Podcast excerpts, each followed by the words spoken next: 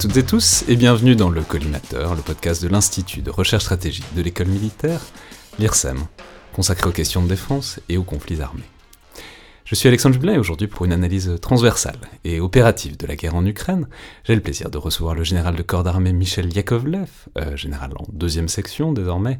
Je veux dire euh, que général de corps d'armée c'est 4 étoiles pour les auditeurs qui ne seraient pas totalement familiers avec la nomenclature. Donc voilà, au-dessus de ça c'est le soleil quoi, ou en tout cas c'est les chefs d'état-major. Et euh, je peux préciser que vous avez fait une grande partie de votre carrière dans la cavalerie et dans la Légion étrangère, et que vous avez notamment été déployé dans le cadre de la première guerre du Golfe, puis dans les Balkans dans les années 90 et 2000, avant d'effectuer une partie de votre carrière d'état-major au sein de l'OTAN, et puis plus, généralement, vous avez une grande expérience des opérations interalliées. Théoricien aussi, puisque je peux signaler que vous êtes l'auteur d'un ouvrage, Tactique théorique, qui est une sorte de best-seller, en tout cas dans, les milieux militaires, puisque je voyais récemment que vous en êtes, je crois, à la troisième ou à la quatrième édition, et commentateur désormais, parce que je peux préciser qu'on peut vous voir depuis le début du conflit ukrainien, notamment sur LCI, où vous êtes fait connaître assez rapidement du grand public par euh, vos analyses précises et vos remarques cinglantes, et où on a plaisir à vous voir encore très euh, régulièrement. Je peux dire, il y a des comptes Twitter, notamment à votre gloire, qui ont essaimé euh, depuis quelques semaines. Donc bonjour, Général, merci beaucoup d'être là et bienvenue dans le collimateur. Bonjour Alexandre. Alors, je suis ravi que vous soyez là aujourd'hui, parce que je veux dire, je suis un assez grand fan de vos analyses du conflit quand je, tombe dessus. Je vais pas mentir, je suis pas LCI tous les jours non plus, mais euh, parce qu'elles détonnent, elles sont précises et percutantes, et donc parfois lapidaires, euh, souvent pour souligner les grandes faiblesses, euh, selon vous, des armées russes. Et c'est assez rare, mais je veux dire qu'elles sont souvent très drôles, ce qui est pas facile à faire dans le contexte, dans le format qui sont proposés par les télévisions, je le dis d'autant plus facilement que je le sais pour l'avoir vécu, disons, aux premières loges. Et donc je, trouve que vous arrivez tout à fait à, y déployer euh, des analyses vraiment percutantes dans ce format. J'avais donc très envie de vous proposer de les déployer avec un format qui permet quelque chose d'un peu plus long, d'un peu plus en profondeur, ce qui est l'objectif du collimateur. Et je me réjouis donc de pouvoir le faire avec vous et de faire un bilan des enseignements et des retours d'expérience provisoires euh, sur le conflit. C'est évidemment un exercice auquel on s'est déjà livré ici, avec d'autres commentateurs distingués comme Michel Goya, Olivier Kempf, Alexandre Sheldon Duplay, et beaucoup d'autres sur des aspects ciblés, mais évidemment ce sont des réflexions qui ont pour matière première un corpus en permanente évolution au fil du conflit, et c'est donc utile je crois de se livrer à ces coups d'œil englobants et transversaux euh, à intervalles réguliers, et en l'occurrence alors qu'on se, trouve au milieu d'une contre-offensive ukrainienne qui a tendance à engranger les succès, en tout cas à l'heure où on enregistre donc le 18 octobre. Mais pour prendre un point de départ un peu stable, et puisque je l'ai dit, vous, souvent vous soulignez les grandes faiblesses des armées russes, dont vous vous étonnez parfois, j'aurais donc vous demander par rapport à quoi en fait? C'est-à-dire, pour le dire autrement, d'où est-ce que vous partiez? Quelle était votre image et votre idée de l'armée russe et de ses capacités, mettons au 20 février, quoi, avant l'invasion? En général, puisque c'est évidemment très large, mais aussi rapporté au genre de conflit et d'intervention qu'a été la guerre en Ukraine, parce que même si tout le monde a été surpris dans une certaine mesure sur le moment euh, par la forme que ça a pris, bon, d'une part il y avait des signes avant-coureurs, et d'autre part, évidemment que ça fait des décennies que tout le monde dans le bloc occidental se réfléchit et se prépare à ce type d'action euh, potentielle de la part des soviétiques puis des russes. Donc voilà, quelle était votre image avant l'invasion ukrainienne? Ben, euh, je pense que mon image avant a été euh, dans une large mesure euh, influencée par l'intoxication russe, je, le dis entre guillemets humblement.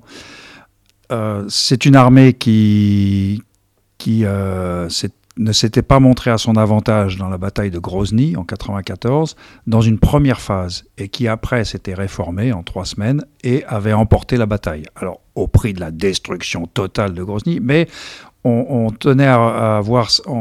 généralement, mes amis dans, bah, de, l'OTAN ou mes amis français considéraient que la bataille de Grozny était une catastrophe euh, d'incompétence. Et je leur rappelais que quand même, à la fin, les Russes avaient gagné. Donc, ils avaient amélioré leur performance, alors au détriment de la ville, mais ils avaient gagné. Donc, c'était une armée qui savait apprendre presque en marchant. Après, il y a eu 2008 en Géorgie, où l'armée russe s'est montrée sous-performante face à quand même un nain militaire qui était la Géorgie. Et donc on s'était dit, euh, les gens qui discutaient un peu de ça, si vous voulez, c'est ah bon, ben, c'est pas terrible leur, leur, performance. Et il y a eu une grosse réforme de l'armée russe. Le, Poutine, le régime Poutine a mis beaucoup d'argent euh, dedans, beaucoup d'investissements, beaucoup d'investissements psychologiques aussi pour sortir l'armée russe de l'humiliation du passage de l'armée rouge soviétique à l'armée russe euh, du moment. Et en 2014, ils ont réussi un très beau coup. C'était quand même extraordinaire, la conquête sans coup férir de, la Crimée. Et dans le Donbass, une performance, notamment grâce aux forces spéciales et aux proxys, qui étaient les, les, milices, euh, entre guillemets, enfin soi-disant séparatistes, ils ont réussi un, assez beau coup militaire. Et puis il y a eu leur expédition syrienne, où ils ont démontré un certain nombre de capacités. Donc, euh, pour ma part, et je pense que c'était l'opinion généralement partagée hein, euh, parmi mes, collègues à l'OTAN, euh, ceux qui font des scénarios, et puis les, quelques généraux français que j'ai vus à l'époque, on se disait cette armée russe est en processus de réforme, et au sens positif du terme pour eux. Et donc on s'attendait quand même à une autre performance le, le 24 février. Mais justement, déjà, est-ce que vous vous attendiez, parce que bon, on l'a un peu oublié, mais enfin, ça s'est rejoué, enfin, il y a eu les, les, prémices se sont rejouées un paquet de fois, avant les, les, Russes qui massent des troupes à la frontière, qui font des exercices, etc. Puis tout le monde, au bout d'un moment, on s'est lassé, on s'est dit, en fait, ils iront pas, c'est un moyen de pression, etc. Vous, dans quelle mesure est-ce que ça vous a surpris, pas surpris, euh, le fait qu'ils y aillent pour de bon et passent la frontière? Ah oui, euh, très clairement, euh, j'étais, moi, je, ne croyais pas à l'attaque du 24 février. J'y croyais absolument pas. Et mon argument euh, majeur, et j'ai eu à le sortir devant des tas de gens, donc ça m'a rendu modeste pour la suite, hein, euh, c'était de dire, pendant ces trois mois de, campagne, en fait, euh, médiatique, de pression, d'intimidation, Poutine avait obtenu plusieurs choses. La première, c'était qu'il avait ridiculisé Zelensky et qu'il avait profondément déstabilisé le régime ukrainien. Je crois que les sondages donnaient 17% d'opinion favorable à Zelensky. Il avait effectivement enfermé dans son rôle de clown pitoyable. C'était ça, Zelensky, le 23 février. Ensuite, en, en monopolisant le dialogue avec l'Amérique, il avait mis l'Union européenne hors jeu l'Union européenne était, marginalisée et donc à sa façon ridiculisée. Et en s'affichant dans un dialogue direct avec les États-Unis, eh bien, Poutine se mettait à, à, sa place, à la place qu'il considère légitimement comme la sienne. Je suis encore une superpuissance. Il n'y a que moi qui parle d'égal à égal avec Xi Jinping et avec, euh, en l'occurrence, euh, le régime, euh, l'administration Biden. Et tous les autres, vous êtes des petits et vous ne comptez pas, y compris l'Europe.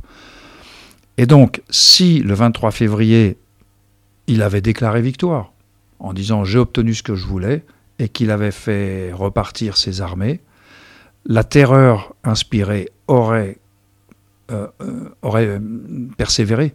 Il y aurait il y a un effet de rémanence. Et puis, vous retirez les molosses, mais vous ne les édentez pas. Donc, tout le monde sait qu'ils peuvent revenir.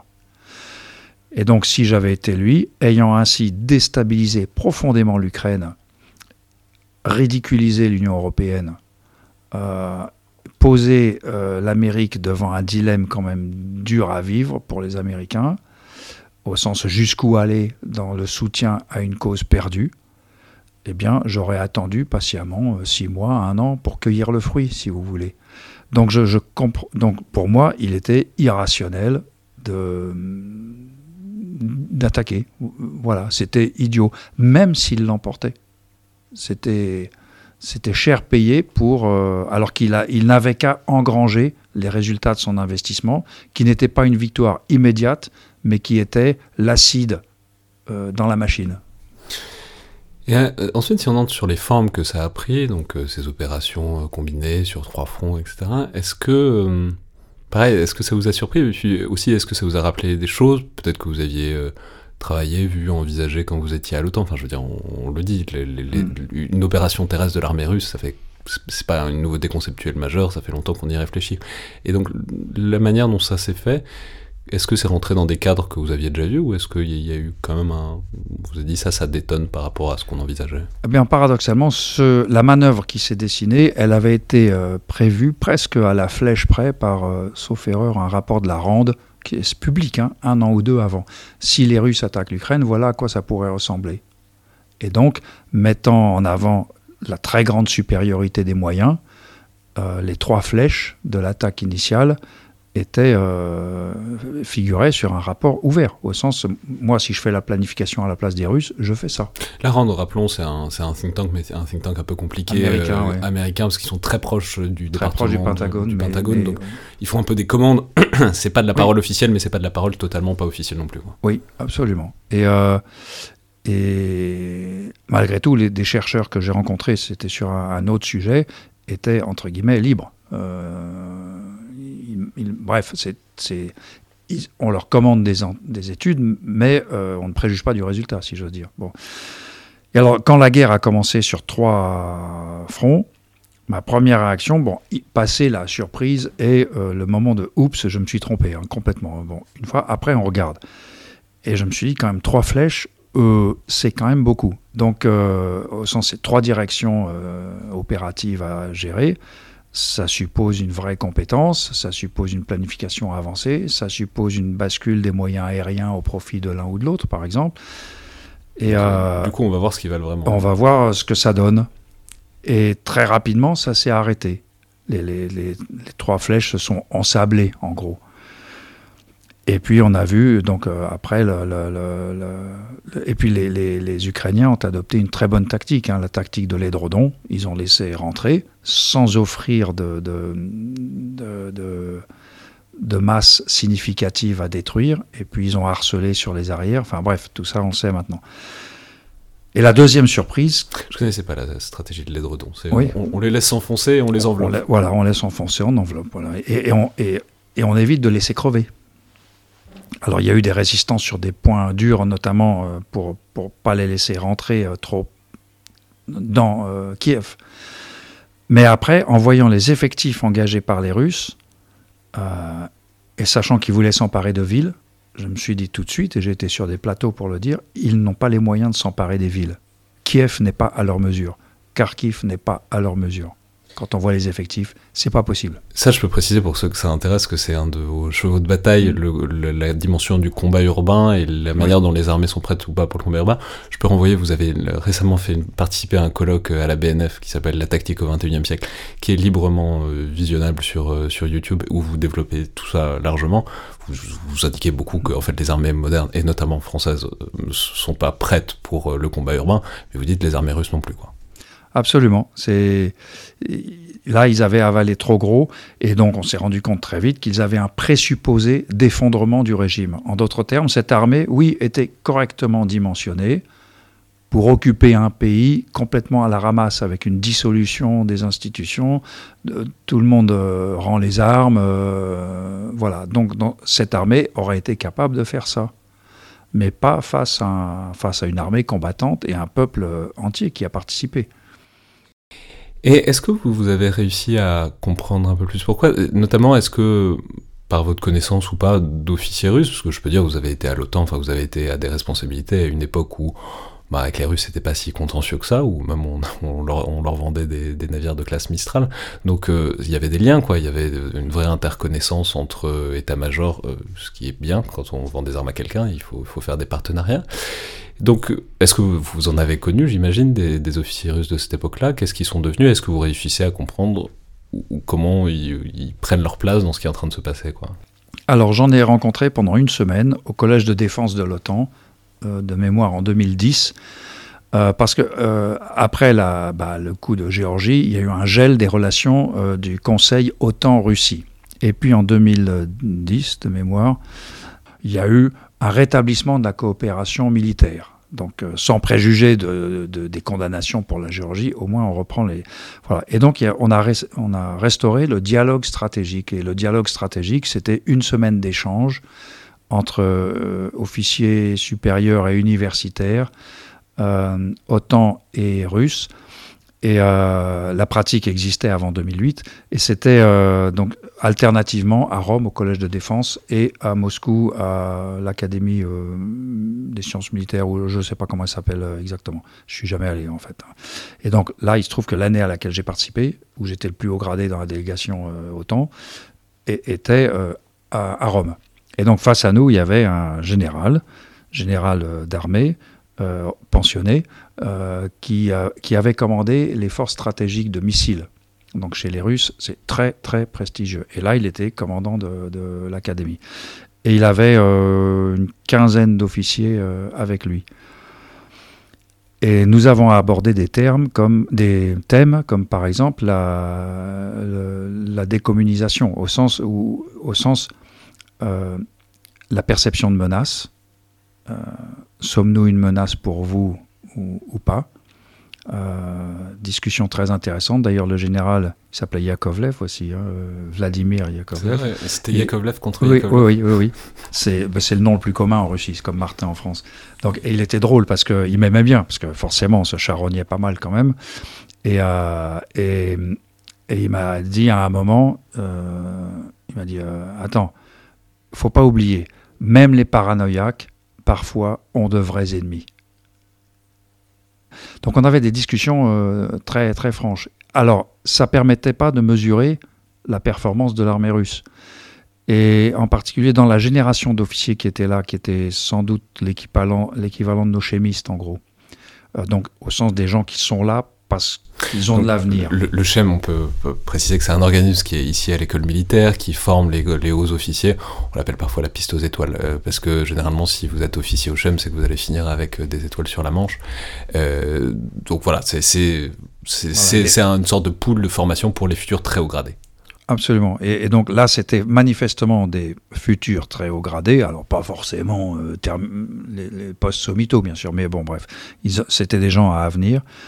Et en gros, l'un d'entre eux, euh, qui parlait un peu mieux anglais que les autres, euh, m'a dit dans une discussion, tu vois, il y a la moitié d'entre nous, on est occidentalisé au sens où on, pense qu'il faut qu'on collabore avec euh, le monde, l'Occident, que vous ne nous en voulez pas, que, etc. Et puis il a dit l'autre moitié est dans un trip paranoïaque, en, gros. Donc il, parlait ses propres camarades là, avec lesquels il montait dans le bus le matin pour aller de l'hôtel euh, au collège de défense. Donc déjà entre eux, il y avait, euh, il y, avait la querelle des anciens et des modernes, si j'ose dire. Et donc là, comment vous, enfin, je sais pas si vous avez suivi qui c'était et ce qu'ils sont devenus, mais en tout cas, euh, comment cette appréhension que vous avez eue des officiers, des futurs officiers russes, voilà, ça s'est traduit dans ce que vous avez vu à, partir de février. Bah, très clairement, pour nous avons une génération d'officiers face à vous qui a vécu l'humiliation de la fin de l'Union soviétique, le départ des pays euh, du pacte de Varsovie, euh, des budgets militaires amputés de 90%, des gens jetés dans la rue sans préavis et sans indemnité de licenciement, des familles logées dans des camps de toile en Sibérie. Donc ils ont vécu un déclassement fantastique. Même cette génération. Cette génération-là. Bah, les généraux d'aujourd'hui étaient capitaines à ce moment-là. Et donc, pour eux, toutes les petites aventures, la Crimée a été, euh, a été pour eux le révélateur de leur performance et un moment d'intense jubilation parce qu'ils montraient au reste du monde que la Russie était de retour et qu'elle faisait le droit autour d'elle. Et euh, donc ils, étaient dans ce, dans ce. Donc c'est pas que Poutine, c'est une. Non, non, il y a toute une génération qui est qui a bénéficié de la modernisation de l'armée et malheureusement pour l'armée parce que beaucoup d'entre eux en ont bénéficié au sens corruption du terme. Ils en ont bénéficié. Euh, et comme il y avait beaucoup d'argent jeté euh, aux forces armées pour se développer, on sait qu'une bonne partie de cet argent est allé dans autre chose que, euh, l'achat de capacité réelle. Donc beaucoup d'entre eux en ont profité, mais surtout pour leur esprit, leur, leur fierté, le retour, le retour d'une Russie puissante, forcément, ça leur a fait très plaisir. Et puis les Russes, euh, ils ont une théorie des relations internationales qui n'est pas la nôtre. C'est-à-dire que la nôtre est fondée sur l'égalité des nations en droit. On n'est pas égaux de fait entre le Luxembourg et la France ou la France et les États-Unis. Vous voyez ce que je veux dire Mais il y a une égalité en droit. C'est là-dessus qu'est fondée l'ONU, l'OTAN, l'UE, l'OSCE, etc chez les Russes, euh, ils partent du principe qu'il y a une hiérarchie des nations. Leur théorie, c'est la hiérarchie des nations. Donc il y a des nations plus puissantes que d'autres. Donc tu es la Géorgie, je suis la Russie. À la fin des fins, tu fais ce que je te dis et c'est normal. Alors que nous, même si on l'a fait, avec la Serbie, hein, pour le Kosovo par exemple, à l'arrivée, on, on leur a expliqué qu'on était plus puissant qu'eux. Vous voyez ce que je veux dire? Là, le droit des nations, le, le terme on s'est un petit peu assis dessus. Vous voyez ce que je veux dire? Mais on a, mais on était gêné. On a cherché des tas de trucs, des tas d'argumentaires qu'on trouvait pour dire que en fait, euh, c'était pour, euh, vous voyez ce que je veux dire? La nécessité de protéger, etc., etc. L'obligation de protéger. Euh, à la limite, on les empêchait de commettre un crime contre eux-mêmes. Voilà, donc euh, on a fait ça par grandeur d'âme. Les Russes n'ont même pas à se chercher de prétexte. C'est l'affirmation de je suis plus puissant que toi, donc je n'ai pas à t'expliquer pourquoi. Mais tu vas faire ce que je te dis. Même si parfois ils l'ont fait, ils l'ont fait, on en parlait à une époque avec Olivier Schmitt notamment, ils l'ont fait de manière ils ont beaucoup retourné l'argument de la Serbie contre nous, contre le bloc occidental, avec une habileté rhétorique euh, certaines, et puis on avait un peu donné le bâton pour se faire battre, euh, il faut bien le dire. Alors, et, de l'autre côté, euh, l'armée ukrainienne, qu'est-ce que vous en saviez, qu'est-ce que vous en pensiez, comment est-ce que vous la voyez? Puisque bon, il y avait le passif de 2014 qui n'était pas franchement brillant, mais en même temps, on pensait qu'elle s'était réformée, on ne savait pas à quel point, etc. Vous, vous partiez d'où en février? Alors, en février, j'avoue que je n'avais pas travaillé l'armée ukrainienne depuis quelques années. Bon. Euh, mais D'abord, en 2014, l'armée ukrainienne était en transition, elle passait d'une armée de conscription à une armée professionnelle, encouragée en cela par l'OTAN. Ça faisait partie de sa perspective de long terme de rejoindre euh, l'OTAN. Parce que les Américains ont vendu ce modèle, et à mon avis à tort, à un certain nombre de pays en tout cas, disant que euh, pour avoir une armée professionnelle, il faut évidemment avoir des professionnels.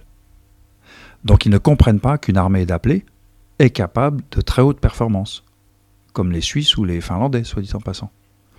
Donc, euh, ça me fait faux sourire un tout petit peu parce que je peux dire, euh, les auditeurs le savent ou savent mm. pas, mais vous êtes vous-même un appelé. Je crois que vous êtes le dernier officier français. Moi, j'ai commencé comme appelé. Qui, a commencé, euh, qui a commencé comme appelé et qui a fini quand même 4 étoiles. Donc, j'imagine que les appelés ont une place un petit peu dans votre cœur. Oui, oui, dans mon cœur. Et notre armée française, le corps de bataille français, avait un niveau de performance collective, hein, je, parle de, de manœuvres, de, de tirs collectifs, etc., qui n'avait rien à envier. L'armée était une école, c'était une très bonne école. Et l'armée allemande de l'époque aussi, je veux dire par là, pendant la guerre froide, euh, l'armée rouge n'aurait pas traversé l'Allemagne comme ça. Vous voyez, donc donc il y a juste ce truc des Américains qui est si vous êtes une armée professionnelle, vous êtes une armée à base de professionnels. Alors que euh, de mon point de vue, c'est pas le cas. Bon, moyennant quoi, les Ukrainiens étaient en train de changer de modèle en 2014. Donc ils n'avaient plus les effectifs de l'armée de conscription et ils n'avaient pas encore les professionnels de l'armée professionnelle. Il y a eu une fenêtre d'opportunité que euh, le président Poutine a exploitée. Et donc il les a attaqués vraiment au, pire moment pour les Ukrainiens. Mais quand on parle de sous-performance ukrainienne, il faut quand même pas oublier que euh, quand le Donbass, les séparatistes du Donbass ont commencé à, prendre le contrôle de leur république autoproclamée, la réaction de l'armée ukrainienne a été très efficace. Les Ukrainiens étaient en train de leur casser la figure et ils allaient bientôt aborder la frontière russe, c'est-à-dire ils allaient bientôt purger euh, l'affaire. Et c'est là que l'armée russe est intervenue directement dans le conflit. Et là, donc il y a une brigade ukrainienne qui s'est fait carboniser en une après-midi. Euh, et, puis, donc, les Russes ont fait le ménage, si j'ose dire. Ils ont cassé l'élan de l'armée ukrainienne et progressivement, le front s'est stabilisé là où il est resté, en gros, de 2014 à 2022. Donc, c'est quand même pour dire qu'une armée qui partait du fond avait été capable d'une performance euh, quand même euh, cohérente et, crédible. Et qu'il avait fallu une manœuvre ouverte, explicite de l'armée russe pour leur casser la figure et les arrêter. Donc cette armée s'était déjà avérée quand même assez compétente, en réalité assez compétente. Et puis de 2014 à 2022, pendant que nous, en Occident, on regardait ailleurs, eh bien la guerre a continué. La guerre a continué. Et moi, j'ai rencontré des militaires euh, ukrainiens en Ukraine en 2018-2019, quand j'y allais de temps en temps. Et il disait, je reviens du front, ou j'y vais dans trois mois. Euh, donc, Euh, elle le pensait vraiment comme un front actif. Euh, ah mais, mais, ils avaient des morts, c'était pas des, morts quasiment tous les jours. Ça bombardait, ça faisait euh, donc donc la guerre a continué. Il y avait peu de chances qu'ils s'endorment autant que nous sur le sujet. Non non. Et pendant ce temps-là, ils ont réformé leur structure. Alors l'OTAN et les, les, Occidentaux ont été très réticents à les aider initialement. Euh, parce que moi, en 2014, j'étais à l'OTAN et j'avais fait campagne à mon petit niveau de petit gradé pour dire faudrait qu'on les équipe, faudrait qu'on leur donne en particulier de l'artillerie de contre-batterie, des, radars, faudrait qu'on leur donne des moyens. Donc l'artillerie de contre-batterie, rappelons, c'est la, disons la contre-attaque, c'est voilà, il y a un objet qui vous tape sur la, sur la tête, il faut être capable de le repérer et de faire un feu assez rapidement pour l'éliminer. Voilà, c'est pour, pour détruire l'artillerie adverse et donc euh, priver l'adversaire d'un bon, d'une bonne partie de sa puissance de feu.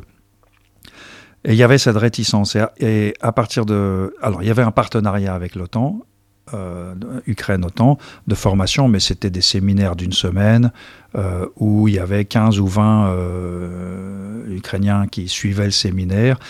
donc, des séminaires en planification, des séminaires en contre euh, engins explosifs improvisés, vous voyez des trucs, des trucs quand même assez spécialisés. Donc on ne peut pas dire que l'armée ukrainienne ait été formée à l'école de l'OTAN. Non. Il y a eu des cadres chez eux qui ont eu des événements euh, pédagogiques organisés par l'OTAN. Ça les a aidés, si vous voulez. Mais fondamentalement, leur performance ne relève pas d'une semaine de stage. Puis tout le monde sait que les séminaires, on est toujours d'une attention plus ou moins et que ça, a des effets euh, inégaux. Enfin, les, les, les, Ukrainiens, ça, hypothèse, sont de bons élèves en tout cas. Et puis, en 2000, à partir de 2017, les Américains et les Anglais, dans une moindre mesure, leur ont donné quelques matériels, comme les Javelins, et un peu de formation. Mais, euh, mais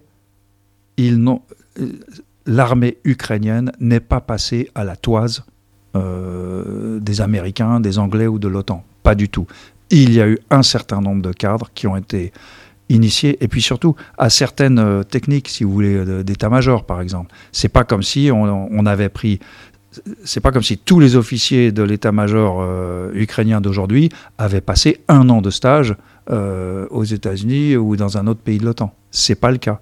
Quelques-uns d'entre eux ont fait ces stages.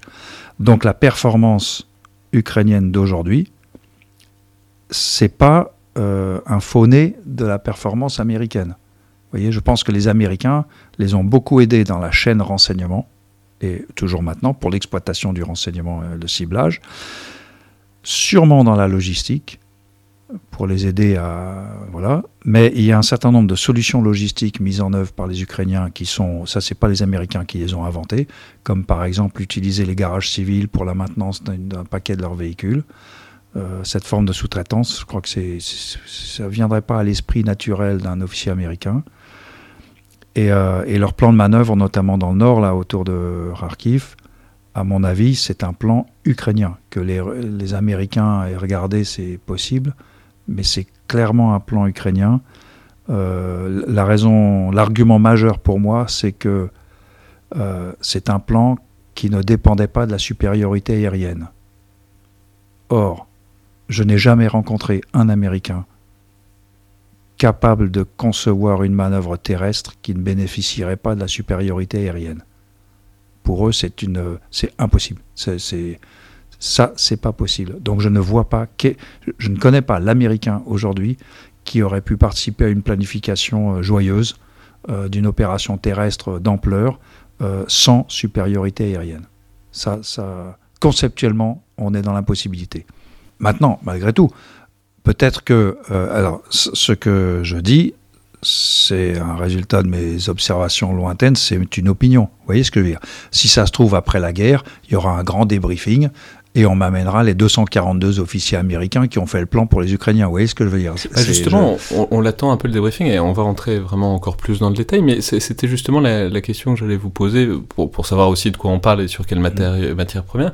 D'abord, comment est-ce que vous avez des informations? Est-ce que c'est le l'OSINT, euh, enfin du renseignement source ou vaste comme on l'a tous? Est-ce que et puis à quel point est-ce que vous avez l'impression de réussir à sentir euh, ce qui se passe sur le terrain, sur les fronts euh, qui sont actifs en ce moment, et à quel point vous vous dites, bon, bah, on peut avoir euh, des intuitions, mais il va vraiment falloir attendre des mois et plutôt des années avant que ça remonte, quoi. Absolument. Vous avez, c'est le deuxième terme de votre proposition qui est, pour moi, le plus, entre guillemets, scientifiquement fondé. Aujourd'hui, moi, je ne dispose d'aucune information autre que celle qui est accessible. et celle qui est accessible, elle est orientée. Donc euh, je lis pas mal la presse anglo-saxonne et américaine parce que c'est généralement par eux que nous, que nous viennent les, les, les, informations qui après sont souvent validées par les faits, si vous voulez. Donc, euh, euh, mais ce n'est pas la vraie information dont disposent les, les, états-majors et je, suppose dont on dispose à Paris. Enfin, euh, les décideurs. Euh, On espère en tout cas. Euh, voilà, je, l'espère. Voilà. Maintenant, il y a à côté de ça, il y a quand même des choses qu'on peut déduire avec ce qu'on sait. Par exemple, ma réaction initiale, trois flèches sur la carte, c'est beaucoup s'il y a de la résistance. Kiev est hors de leur portée, ça, j'étais pas obligé d'avoir un renseignement de haute valeur très récent pour, euh, pour euh, faire cette déduction, si, si, si vous voulez. Aujourd'hui, ma conclusion que l'armée russe est dépourvue de capacité de manœuvre, c'est parce qu'ils n'ont montré aucune manœuvre. Depuis, euh, depuis qu'ils prennent des baffes, il n'y a pas de contre-attaque locale. L'attaque de Bakhmut, dont on fait grand cas, c'est une continuation d'attaque, c'est presque l'acte réflexe du canard dont on a coupé la tête, et ça ne mène à rien. C'est en dehors d'une victoire psychologique qui fera peut-être oublier Kherson, par exemple. Mais euh, cette armée, euh, la première armée russe, si vous voulez, celle qui est en train de mourir euh, dans le Donbass, n'a pas changé de style de combat, ne s'est pas améliorée, ça, c'est un facteur important. Il n'y a pas d'amélioration de la performance depuis le début de la guerre. Alors que en Géorgie, en... alors que jusqu'avant, il y avait quand même une tendance à l'amélioration. Cette armée-là ne s'améliore pas au fur et à mesure.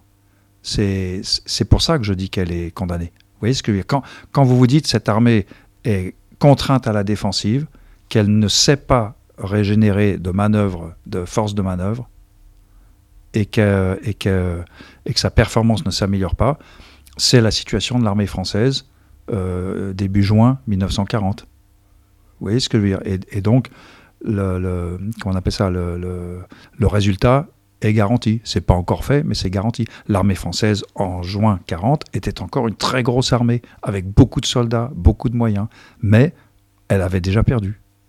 Donc c'est pour ça que je dis les Russes en sont là. Et leur deuxième armée qu'ils sont en train de créer à base de mobilisation, ils ne sont pas en train de l'entraîner. Manifestement, ils ne sont pas en train de l'entraîner. Et ils n'ont pas récupéré sur le front les cadres qui permettraient de l'entraîner. Donc c'est une armée qui n'est pas encadrée, qui est sans doute sous-équipée, et dont le moral est nul, parce que les 250 000 mobilisés, aucun d'entre eux, pas un d'entre eux, n'était volontaire pour la guerre. La démonstration est facile à faire. S'ils avaient été volontaires pour la guerre, ils avaient eu plein d'occasions de s'engager avant. Donc la mobilisation n'a porté que sur des gens qui, depuis huit mois, ont tout fait pour pas y aller. Et c'est avec cette armée-là que les Russes prétendent gagner la guerre.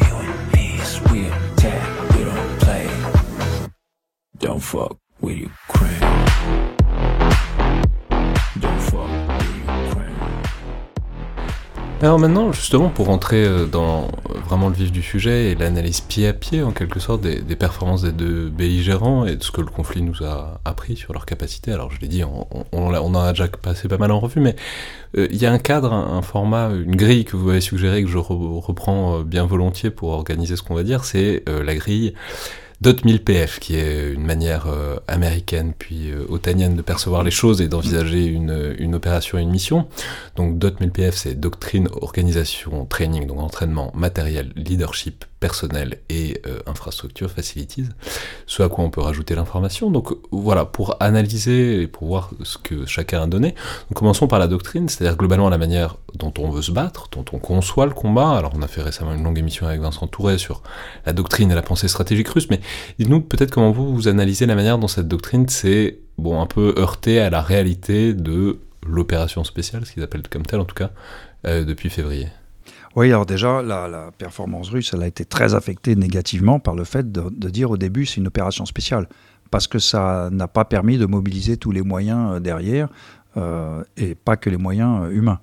Donc déjà, rien que au départ, ne pas dire aux gens la vérité sur ce qu'ils vont faire, ça n'aide pas. Bon, et la structure n'était pas prête pour ça. Ensuite, le gros trou dans la doctrine, c'est qu'on a constaté, et là vraiment à notre grande surprise, qu'il n'avait pas de doctrine interarmée on n'a pas vu de campagne aérienne liée à la campagne terrestre. Alors ça, on va reprendre très rapidement ce qu'on a Vincent Touré, mais il y a un problème culturel, enfin c'est pas un problème, mais c'est une organisation culturelle chez les Russes, qui est le fait qu'ils subordonnent, les VKS, donc l'aviation, à la manœuvre terrestre, qui est censée permettre une certaine intégration, mais enfin de fait dont on voit qu'elle a peu ou mal fonctionné. Donc, en tout cas, ce que je veux dire, c'est qu'on ne peut pas les analyser à l'aune de, des armées otaniennes, parce qu'ils ne conçoivent pas les choses de la même manière. Mais en tout cas, force est de constater que ce qu'ils ont tenté de faire, ça n'a pas trop marché. Oui, on est convaincu que dans un des points forts de la réforme Poutine était justement euh, le combat interarmé. Et c'était ce qu'il croyait avoir démontré en Syrie. Et donc on s'attendait honnêtement à... Après le problème de la Syrie, c'est que l'interarmée, il n'y en avait pas beaucoup. Il y avait de l'armée de l'air et puis il n'y avait pas énormément de troupes à terre russes. Oui, oui, oui, mais bon, il y avait les proxys euh, syriens, une armée, euh, une armée quand même, une troupe au, sol. Donc là, on s'attendait quand même à ce que, avec son énorme avantage matériel en, aviation, bah, que les Russes conquièrent l'espace aérien ukrainien très rapidement et, que ensuite la manœuvre euh, aérienne puisse se développer en appui de la manœuvre terrestre, comme la Luftwaffe l'avait fait avec l'armée allemande euh, en mai 40 euh, chez nous, si vous voulez. Donc on s'attendait à une doctrine interarmée et on n'a rien vu. Et on, voit aujourd'hui une armée de l'air qui ne sert à rien alors qu'elle aurait théoriquement un très gros avantage. On voit une armée de l'air ukrainienne qui est capable de temps en temps de voler euh, dans son espace aérien, alors les deux étant neutralisés en gros par les défenses solaires. Mais une vraie doctrine interarmée aurait pris en compte ce problème de défense solaire, malgré et, aurait, jouant sur sa supériorité, aurait rendu les contre-mesures ukrainiennes euh, in fine inutiles. Vous voyez ce que je veux dire? Les Ukrainiens, avec ce, désavantage numérique, aurait fait belle figure et puis ils auraient été pliés, si vous voulez. Et là, ça c'est ça c'est le, premier choc et une surprise. Je pense que tous mes camarades, mes anciens camarades à l'OTAN, euh, on en a la mâchoire décrochée jusqu'à la table. C'est pas possible. En, en, trois jours, c'est tout ce qu'ils ont montré de leur puissance aérienne. Et maintenant, il n'y a plus rien. Donc ça, c'est ça, c'est pas d'intérêt armé au départ. Et inversement, du côté ukrainien, alors c'est compliqué, mais en même temps, il y avait des passerelles que vous mm. soulignez tout à l'heure, donc on a peut-être des indices. Voilà, quelle est la doctrine si Enfin, je veux dire, il y a moins probablement de documents librement accessibles que les Russes, qui, mm. bon, il y a de la littérature quand même depuis 50 ans. Les Ukrainiens, qu'est-ce qu'on en sait et qu'est-ce qu'on a vu? Bah, Les Ukrainiens ont réussi très efficacement à mettre à l'abri, pendant les premiers chocs, euh, leur défense solaire et leur aviation ils les ont dispersés. Ils l'ont fait juste avant les opérations, ça sans doute aidé par le renseignement euh, essentiellement américain. Euh, donc ils, ont eu une manœuvre de dispersion qui leur a permis de prendre les coups. Tous les, la DG de missiles qui est tombée n'a pas fait grand-chose, les a pas beaucoup gênés. Et après, ils ont eu une manœuvre de la défense solaire très, euh, très efficaces, très subtils. Par exemple, en n'allumant pas tous les radars. et, donc, ils ont engrangé assez de succès, enfin ils ont flingué assez d'avions et d'hélicoptères euh, aussi avec les Manpad, hein, les, missiles portés à l'épaule, hein, qui ont donc euh, rendu la basse altitude, les très basses altitudes, très dangereuses pour tous les aéronefs euh, russes. Donc résultat, ils ont en gros conquis la supériorité aérienne défensive sur leur espace grâce à ça. Ça, vous pensez que ça leur vient d'où ce, ce, côté Enfin, c'est quoi C'est ukrainien, c'est un peu inspiré de ce qu'on a pu leur dire, c'est un héritage soviétique, puisqu'on peut rappeler que beaucoup de leurs cadres ont été formés quand même dans l'armée rouge? Ça, ils l'ont. Je pense qu'ils ont dû se dire avant la guerre, on va s'en prendre plein la, plein la gueule. Pour, donc, il euh, faut qu'on mette les moyens à l'abri. On n'est pas obligé d'être ukrainien pour raisonner comme ça, si, si vous voulez. Euh, ils ont été très inventifs. Euh, après tout, les Serbes l'avaient fait pendant la guerre du Kosovo, pendant la guerre aérienne du Kosovo. Euh, L'OTAN pensait flinguer tous les radars serbes et leurs missiles, etc. Et on n'y est pas arrivé, malgré la supériorité aérienne de, totale. Donc, alors la différence étant que nous, on bombardait qui on voulait quand on voulait, mais on n'a pas détruit leur artillerie solaire. là, les Ukrainiens je, enfin, je pense que c'est leur manœuvre. Alors, euh, est-ce qu'ils ont eu des, conseils? C'est possible, mais, mais on n'est pas obligé d'être américain pour raisonner comme ça. Ensuite, donc le deuxième item, euh, c'est l'organisation. Donc là, c'est pas, euh, c'est plutôt la, manière dont c'est commandé, la manière dont ils ont structuré leurs forces, dont ils, articulent les différentes unités. Donc ça, qu'est-ce que, si on refait l'analyse pied à pied, qu'est-ce qu'on a pu constater? Alors, l'organisation du commandement proprement dit, très défaillante côté russe. Ils ont eu euh, plein de chaînes de commandement. Déjà, il y a plusieurs ministères impliqués dans la guerre, parce qu'il n'y a pas que le ministère de la Défense qui ait des moyens militaires. Et puis après, vous avez, euh, vous avez euh, les Kadyrovsi, et vous avez Wagner, enfin des gens qui sont théoriquement pas militaires, donc pas forcément sous les ordres, mais il faut leur donner une partie du combat, etc. Et, et chaque flèche sur la carte a eu son chef. Et, résultat, incohérence euh, globale, répartition des moyens. Ils ont sans doute réparti homothétiquement la logistique, ce qui fait qu'il n'y a pas eu d'effort, ni sur Kiev ou Kharkiv, ni, euh, euh, après Kherson pour aller vers Mykolaïev. Personne n'a eu l'effort.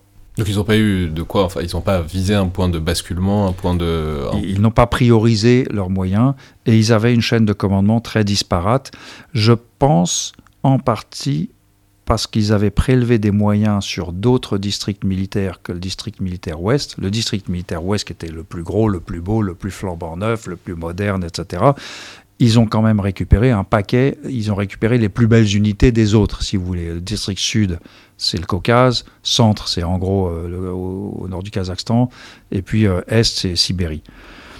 Euh, et je pense que ces unités ont gardé des liens hiérarchiques, si j'ose dire, avec leur entité de départ. Et si je dis ça, c'est pas parce que je le sais, j'en sais rien, mais c'est parce que il y a une valse des généraux. Tous les généraux donc ça c'est en presse euh, anglo-saxonne, ils citent les noms. Tous les généraux commandants de district ont été limogés sur les six derniers mois. C'est lié à la performance de leurs gens, des gens qu'ils ont envoyés au combat. Et pourquoi limoger quelqu'un qui est à l'Est si, euh, Parce qu'il parce qu'il a ses soldats à lui qui sont partis au combat et pour lesquels ça s'est pas bien passé. Et, donc euh, la sous-performance des gens retombe, si j'ose dire, sur, sur les chefs. Et donc Poutine a dit euh, en avril, et je nomme le général Dvornikov euh, commandant de l'opération dans son ensemble. C'est-à-dire qu'il lui a fallu quasiment deux mois, six semaines, pour créer ce que nous, à l'OTAN, on appellerait un commandant de théâtre. Alors que face à lui, semble-t-il, le général euh, Zaloujny, hein, le, le, le, SEMA ukrainien, et en dessous de lui Silski, qui doit être le gars à la manœuvre proprement dite, il n'y a pas de débat. C'est un commandement centralisé et unifié. Et donc, euh, ce, commandement-là, et, d'ailleurs, Dvornikov à l'époque a été présenté qui est Dvornikov, donc tout le monde a regardé. Belle campagne syrienne. Donc Dvornikov, boucher euh, d'Alep. Il a tenu sept semaines et discrètement, il a été remplacé par un autre qui, de mémoire, s'appelle Jidko, dont personne n'a entendu parler. Et donc l'actuel, euh, euh, Surovikin, si mes souvenirs sont bons, euh, il, est, il est en fait le troisième. Et lui aussi est un boucher euh, d'Alep, si vous voulez. Ils ont un stock de bouchers à Alep, je pense que qu'ils envoient sur le front. Ah, c'est peut-être l'indice que le vrai commandant de théâtre, euh, enfin celui qui veut l'être, c'est, Poutine. Ah, c'est sans doute vrai, dans une large mesure, paraît-il, d'après la presse anglo-saxonne, que euh, c'est, c'est Poutine qui a insisté pour que les unités, avant la mobilisation, pour que les unités ramenées, grattées sur tous les autres théâtres et, euh, envoyées sur le front, soient engagées immédiatement, en particulier pour euh, les, grandes batailles de l'été dernier, quand ils se sont emparés très lentement et très péniblement des, villes à Lysychansk, etc., etc., Severodonetsk. Euh, alors que peut-être qu'un général qui aurait vraiment été le chef chez lui aurait dit ce qu'on me donne, je vais en faire une masse de manœuvre. Au lieu de l'engager par incrément, je vais en faire une masse de manœuvre. Ce que les Ukrainiens ont fait. Alors justement, donc c'est le troisième item, c'est le training, donc l'entraînement. Et ça, euh, bah, c'est intéressant parce qu'en fait, on l'oublie un peu, mais en fait, l'opération de février, elle s'est déclenchée à la suite de un long moment où c'était censé être des grands exercices avec euh, les Biélorusses et que les grandes manœuvres euh, interarmées, etc. Et en fait, c'est ça qui a débouché, enfin, ça leur a permis de positionner les forces, mais c'est ça qui a débouché. Donc, on aurait pu penser, même si c'était un peu pour le show, que euh, au moins ils se seraient entraînés à un moment. Et ça, bah, de fait, c'est pas un, c'est pas un succès flam- flambant, quoi. c'est c'est- clairement, ils ne se sont pas entraînés. Je veux dire, pour voir leur niveau de performance à tous les niveaux, en combat interarmes, la gestion, euh, la combinaison des feux et de la manœuvre, euh, le génie, la planification, la logistique, etc. Sur tous les items, euh, je veux dire, ils ont sous-performé. Or, ils avaient eu quatre mois pour s'entraîner. Il se trouve que moi, j'ai eu quatre mois pour m'entraîner avant la, bon, la, guerre du Golfe, comme on dit pu- pudiquement, qui était pour moi une grosse manœuvre. Bah, je peux dire que quand on a la différence, quand on est arrivé sur le théâtre, pour moi en début novembre, on était quand même des unités structurées, on se connaissait, euh, je veux dire, on serait rentré en guerre directement, euh, on, était, on, se sentait bien, si vous voulez. Mais pendant quatre mois, on a travaillé. Et, euh, et le résultat, c'est qu'au bout de quatre mois, avant de commencer, il y a des tas de petits trucs qu'on n'avait pas vus avant, qu'on a réglés, etc. Et là, je peux dire qu'on pouvait mesurer un gros écart de performance entre une troupe correctement entraînée qui arrive sur le théâtre et quatre mois après. Donc là, moi je me disais, après quatre mois d'entraînement, c'est tout ce qu'ils savent faire. Et j'en déduis que cette armée, structurellement, ne sait pas s'entraîner. Et c'est le problème de fond. C'est ça, parce que c'est pas qu'un problème de flemme du moment, c'est, il faut une culture de l'entraînement pour que ça marche. Exactement, il faut une culture de l'entraînement. Et alors la culture de l'entraînement, elle est quand même fondée sur la vérité. Je veux dire par là que il, il s'a- il s'agit de, de régler des problèmes très souvent. Bah, si personne ne veut reconnaître les problèmes, bah, on va pas les régler. Et donc cette armée russe, le régime Poutine, a fait que personne n'ose dire la vérité, je pense, dans une large mesure. Euh, ou que les gens ont peur de la vérité. Et que, en revanche, pour avancer, il faut pouvoir se vanter euh, et être euh, passé pour le meilleur. Donc ça favorise les grandes gueules. Ça favorise un autre phénomène que les Américains appellent le back scratching, qui est je te gratte le dos, tu me grattes le dos. Donc chacun fait la promotion de l'autre. Mais cette promotion réciproque permet aux gens d'avancer dans la carrière, mais n'assure pas la compétence de leurs subordonnés, qui devraient au contraire entendre un langage de vérité. Et, euh, et voilà. Donc euh, Ça Donc rappelle- cette armée- Ça, ça rappelle un très beau proverbe latin qui est Asinus asinum fricat, euh, lan frotte lan, ce qui veut dire euh, les imbéciles se congratulent mutuellement en général. Oui, c'est la source de la sous-performance russe euh, aujourd'hui. Alors je dis pas qu'en Occident on n'est pas notre lot Oui, d'âne et j'en ai fait partie joyeusement, mais euh, mais mais au moins on se disait euh, faut progresser. Il y a toujours quelque chose qu'on doit faire. Alors que l'armée, euh, ouais, c'est ça. De l'autre côté, les Ukrainiens, bah, c'était difficile à savoir, mais en même temps, ce que vous nous indiquiez un peu tout à l'heure, leur entraînement, il était quand même bien réel parce que parce que Oui. ça, ça canardait pendant pendant huit ans, quoi. eux ils ont été confrontés à la réalité de mi- 2014 à 2022 et une capacité qui m'a vraiment surprise, euh, moi, très fortement, c'est leur capacité à intégrer le matériel qu'on leur a donné. Parce que là, maintenant, vous connaissez Eurosatori, le salon de l'armement. Aujourd'hui, Eurosatori. C'est le des, des. De, voilà, Eurosatori, c'est, on, on l'a en Ukraine aujourd'hui.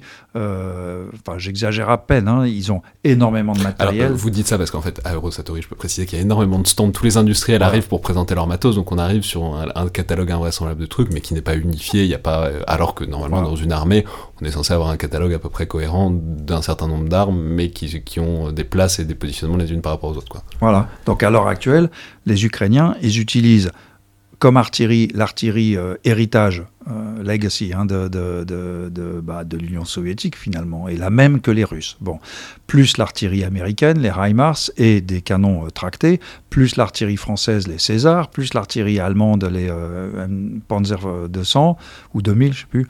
vous voyez, et il y en a peut-être d'autres. Au passage, peut-être qu'il y a un mortier tchèque là-dedans. Donc, et ils ont réussi à les intégrer dans, ma petite tête, je m'étais dit en, mars-avril, si on veut vraiment les aider, il faut qu'on leur amène l'artillerie. Parce qu'ils mettront trop longtemps à apprendre l'artillerie, et au moins, ça serait à nous de faire la contre-batterie. Donc euh, j'avais essayé d'avancer cette idée de oui, on rentre dans la guerre. Simplement, on ne rentre pas au contact, nuance. Mais on fournit l'artillerie de contre-batterie et l'artillerie solaire. Parce que je me disais, il faut deux ou trois mois pour apprendre et ça risque d'être trop tard. Bon, bah en fait, bah, mes chefs ont eu raison de, ne pas suivre mes avis. Ils avaient peut-être une information que je n'avais pas d'ailleurs, mais, mais le fait est que très rapidement, les Ukrainiens ont appris à se servir de, de tous ces moyens qu'on leur a donnés. Ça, c'est une supériorité intrinsèque à leur armée. Ça, c'est pas américain ou anglais, c'est ukrainien, la capacité à intégrer tout ça. Alors là, c'est très bien parce qu'on a couvert le matériel aussi, mais alors on peut dire que c'est. Euh, on en parlait avec Ryan Nordali, notamment quand on parlait de l'artillerie. Il y a aussi une corrélation. Ça, c'est ça. Ce qui alimente ça, c'est aussi le fait qu'il y a une mobilisation générale, souvent de gens qui sont très éduqués, euh, qui ont un très haut mm. niveau d'éducation, donc des ingénieurs, etc. Et que du coup, bah, ça facilite peut-être l'apprentissage, ça facilite peut-être la montée en gamme euh, par rapport à une armée où on mobilise à, tout va, mais des gens sans formation particulière. Quoi.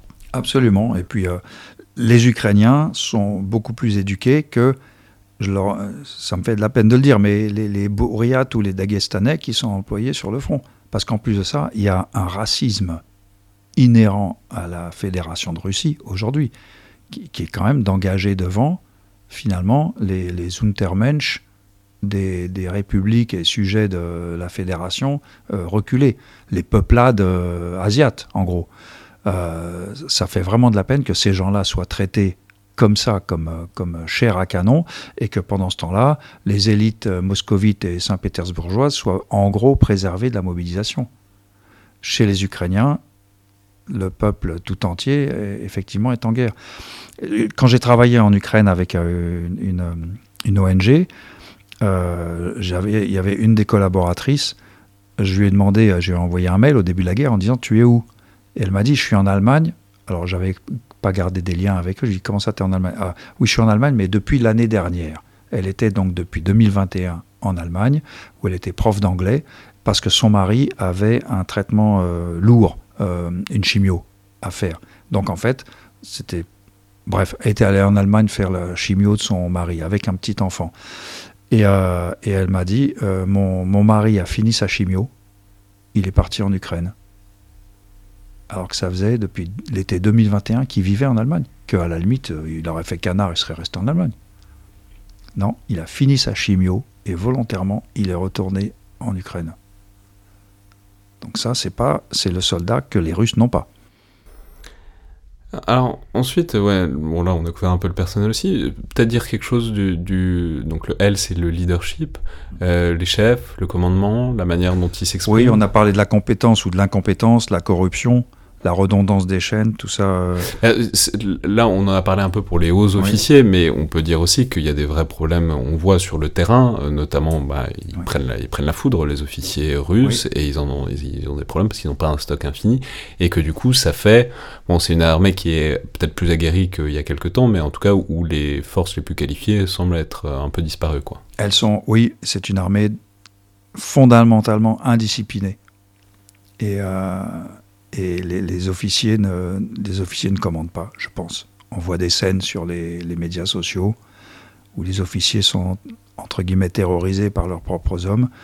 Euh, et par exemple, toutes les exactions, alors on peut les lire de deux façons, les exactions. Soit les exactions, je pense à Boucha, mais il y en a eu un paquet à gauche à droite, soit les exactions sont sont délibérées. À la limite, c'est sur ordre, auquel cas on pourrait dire bah, cette armée est commandée, elle commet des crimes parce qu'elle a reçu l'ordre de commettre des crimes. Soit il n'y a pas eu d'ordre spécifique de commettre des exactions, des pillages par exemple. Euh, c'est juste que les soldats s'y livrent et les officiers, ça ne les gêne pas. Donc sans dit long, soit sur la formation éthique des officiers, soit sur leur autorité, tout bêtement. Au sens militaire du terme, un soldat qui commet des pillages ou des viols est moins efficace qu'un soldat qui n'en fait pas. Euh, ça ne me serait pas venu à l'esprit, moi, comme lieutenant ou capitaine dans mon armée, de, laisser faire, de, laisser les soldats euh, faire ce genre de choses, parce que ça, indépendamment de l'honneur militaire, ça va contre la simple efficacité opérationnelle. Donc là, ce que tolèrent les officiers russes, soit c'est sur ordre au sens eux aussi sont des criminels et ont cette mentalité criminelle, soit c'est parce qu'ils n'ont pas l'autorité qu'il faut. Mais dans tous les cas, ça reste toujours contre-productif à l'échelle d'une opération. Ah oui, ah oui. Euh, et enfin, alors oui, euh, peut-être que vous voulez dire un mot sur le leadership euh, ukrainien. alors, c'est ce qu'on en sait parce que c'est compliqué. Pour, pour ce qu'on en sait, c'est une jeunesse ardente, très très motivée et très et compétente. Et en plus de ça, beaucoup d'esprit d'initiative. Ça, ça a été documenté. Leurs succès sont dus à l'esprit d'initiative des subordonnés. En fait, les gars ont perçu un trou, ils y sont allés et le reste a suivi, un peu à l'israélienne. Et, euh, et puis par exemple, tactique à une époque, c'est-à-dire le côté, bah, il y, a une, y a une autonomie des chefs qui peuvent, euh, qui peuvent approfondir une percée. Voilà, y a, on fait confiance aux chefs. On fait confiance. Euh, je, je pense que c'est comme ça que ça a très inverse de l'héritage soviétique et du modèle russe, quoi. Oui, oui. Et puis un modèle qui n'est pas spécialement inféodé à la planification. En plus de ça, comme ils ont peu d'artillerie, parce qu'ils ont peu d'obus, en fait, ils sont obligés d'être très économes avec leurs obus. Donc il faut qu'ils compensent par la subtilité et la manœuvre ce que les feux ne leur apporteront pas, à la différence des Russes. Les Russes ont beaucoup trop compté sur leurs feux. Donc l'artillerie conquiert, l'infanterie occupe, si vous voulez. C'est pas comme ça que ça marche. Et, euh, par exemple, ces régiments de drones, c'est amusant. Les, les, gars se sont, ils ont acheté des drones civils et ils les ont modifiés pour en faire des, engins d'observation du champ de bataille, de détection des batteries adverses, par exemple, et puis pour larguer des petites grenades sur la tête des, des chars. C'est amusant. C'est amusant. Ça n'a pas changé le sort de la guerre, mais ça a rendu service et, ça a contribué à créer une psychose chez les Russes qui n'a pas aidé.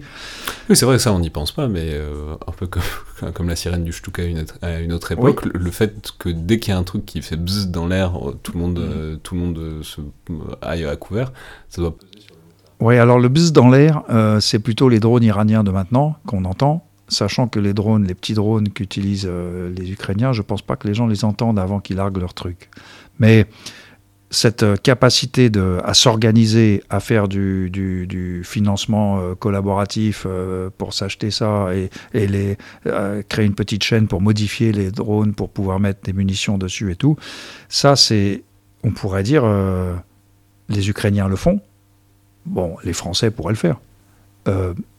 pourquoi les Russes ne le font pas? Bah, D'une part, parce que les Russes qui le feraient sont déjà à l'ouest. Les Russes qui le feraient n'adhèrent pas, au, modèle, en gros. Ils ont déserté déjà. Et une autre raison, c'est que même le Russe qui aujourd'hui ferait preuve d'esprit d'initiative, dans sa chaîne, il a un problème. C'est clairement pas une chaîne qui encourage l'esprit d'initiative. Donc, euh, à l'arrivée, la valeur du soldat ukrainien euh, est dans, le fait qu'il soit considéré comme ayant une valeur. Non, mais alors, donc, en, conclusion, on voit, euh, on voit vraiment des groupes qui se croisent, quoi. On voit, il y avait le potentiel, euh, en tout cas, incroyablement impressionnant des, Russes, en tout cas sur le papier, avant le 20 février. Il y avait le petit poussé ukrainien, et puis là, ce que vous nous décrivez, c'est bon, bah, des dynamiques inverses, euh, des Ukrainiens qui montent en, en compétences et des Russes qui voient leurs forces vives un peu se tarir, en tout cas euh, baisser en, en, quantité et en niveau. Donc, euh, disons-le comme ça. Pensez qu'il y a une chance que, ça, que, ça, que les trajectoires s'inversent? Oui, pensez, oui alors je pense que l'armée ukrainienne va, va gagner cette guerre. Elle est en train de la gagner. Ça peut mettre très longtemps.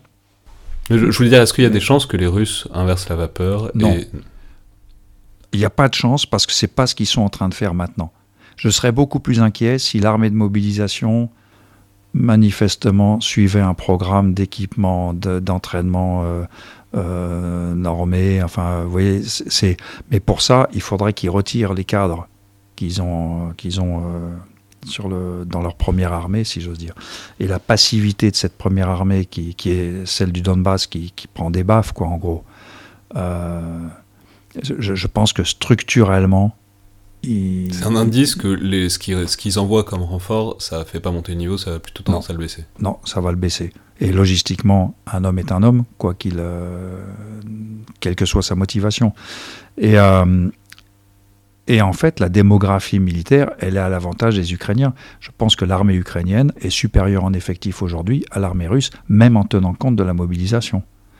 Donc, euh, alors, il faudra qu'elle soit très supérieure pour pouvoir euh, être sûr de libérer tout son pays, vous voyez. Mais, mais l'armée russe d'aujourd'hui et même ces 250 000 hommes mobilisés, s'ils étaient transformés en masse de manœuvres crédibles, elle ne serait plus suffisante pour, euh, pour, pour l'emporter face aux Ukrainiens. Et vous pensez que ça, c'est une perspective tolérable de, à partir de ce qu'on disait au début, quoi, du fait que bah, la Crimée avait été le coup de gloire des Russes, euh, un, pensez que c'est une perspective tolérable ah. pour le pouvoir poutinien et plus, plus généralement pour, le, disons, l'organisme qui est l'armée russe quoi. Alors, pour le pouvoir poutinien plus que pour l'armée russe, euh, l'absence de victoire, c'est un acide, ce que j'appelle l'ukrainium, qui ronge son régime. Donc le, le, pouvoir poutinien, il va tomber, je pense. C'est... Voilà, c'est pour moi, c'est mécanique. Vous, vous avez un pouvoir autocratique qui se lance dans une aventure militaire et vous perdez. Eh ben, vous chutez. C'est vrai dans tous les pays. C'est pas réservé aux autocraties. Hein. Dans tous les pays, vous perdez salement une guerre. Vous, on change de, régime. Ça a été le cas en France. Hein. 1815, 1870, euh, 1940. Euh, donc, euh, euh, et puis, euh, pour les Ukrainiens, cette guerre est devenue tellement euh, horrible et ils auront tout et ils n'ont pas fini de souffrir en plus que je vois pas comment ils pourraient accepter un, une victoire partielle, une Alsace-Lorraine par exemple. Vous voyez, la France a accepté l'Alsace-Lorraine en 1871, bah parce qu'elle avait perdu la guerre. Point. Et donc les Allemands ont tracé le trait qui les arrangeait sur la carte. Le Reich allemand, tout nouvellement créé, a tracé le trait. Là, euh, on est dans une situation euh, peut-être à la hiver 1915. Euh, on n'a aucun camp n'a accepté la, la, fin de la guerre en 1915. On a attendu que le sort des armes en décide.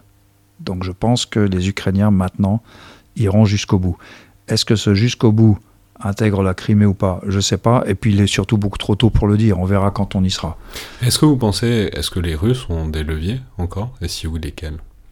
Parce que là, il y a la mobilisation partielle qui pourrait devenir bah, la, la, la, Alors, la mobilisation, ils ont déjà dit qu'ils allaient l'arrêter, au sens qu'ils n'en avaient pas besoin de plus. Alors, euh, pour en faire plus, euh, et puis ils vont les mobiliser avec quoi comme armement? Parce que maintenant, tout est parti, en gros. Puis il manque de munitions, les Russes, comme les Ukrainiens. Il n'a plus de levier pour euh, gagner la guerre. Il a encore des flèches dans son carquois, dont la dernière, c'est les drones euh, iraniens.